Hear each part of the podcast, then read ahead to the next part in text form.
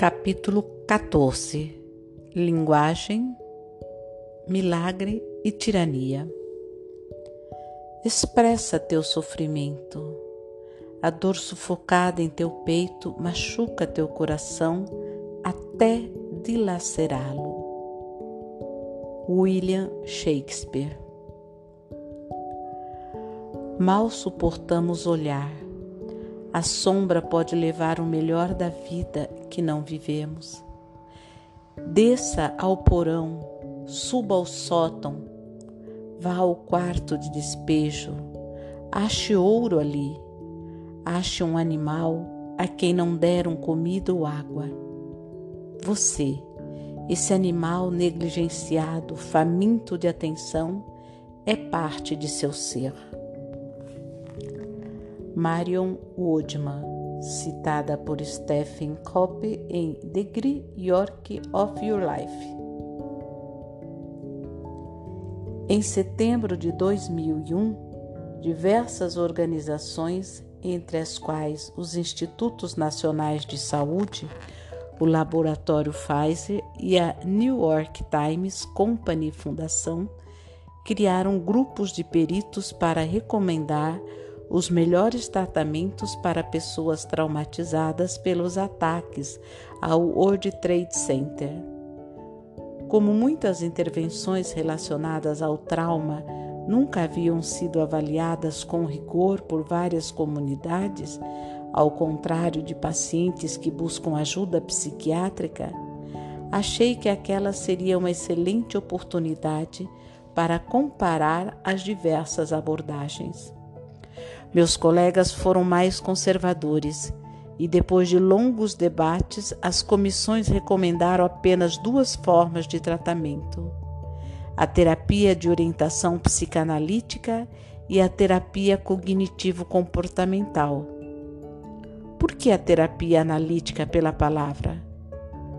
Como Manhattan é um dos últimos redutos da psicanálise freudiana, Seria um erro político excluir uma parcela substancial dos profissionais locais da saúde mental. Por que a TCC? Como esse tratamento pode ser decomposto em passos concretos e manualizados em protocolos uniformes, é o predileto dos pesquisadores acadêmicos outro grupo que não podia ser ignorado. Aprovadas as recomendações, ficamos à espera de que os nova-iorquinos buscassem os consultórios dos terapeutas. Quase ninguém apareceu. O Dr. Spencer Etty, que dirigiu o departamento de psiquiatria do hoje extinto St.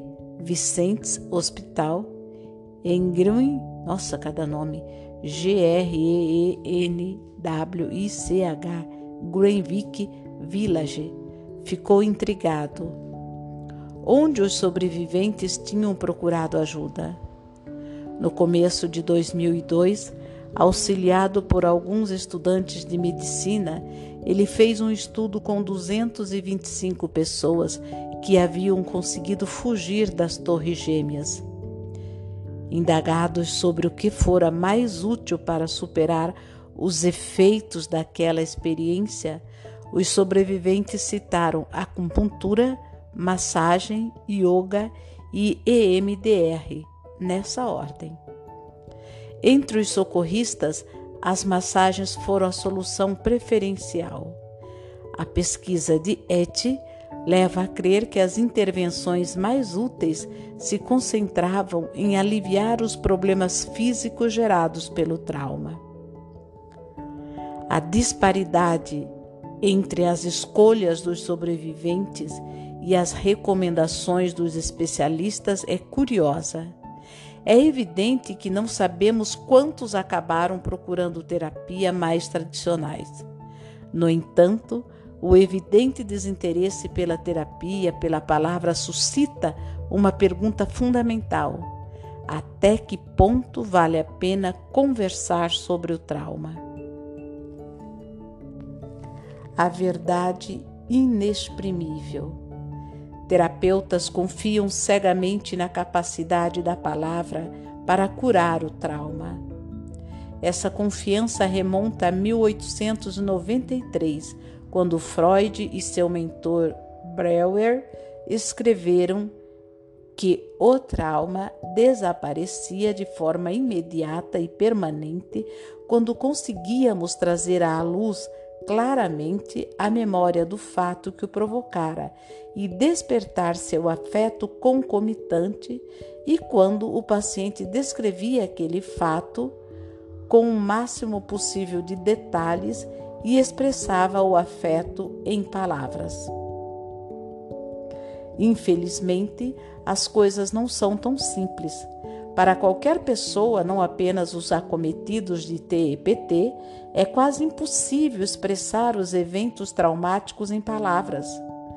As marcas iniciais dos acontecimentos do 11 de setembro não foram histórias, mas imagens. Gente em pânico correndo pelas ruas com o rosto coberto de cinza. Um jato comercial chocando-se contra a torre. Um, pontinhos ao longe que eram pessoas saltando do edifício. Um jato comercial chocando-se contra a torre 1. Pontinhos ao longe que eram pessoas saltando do edifício.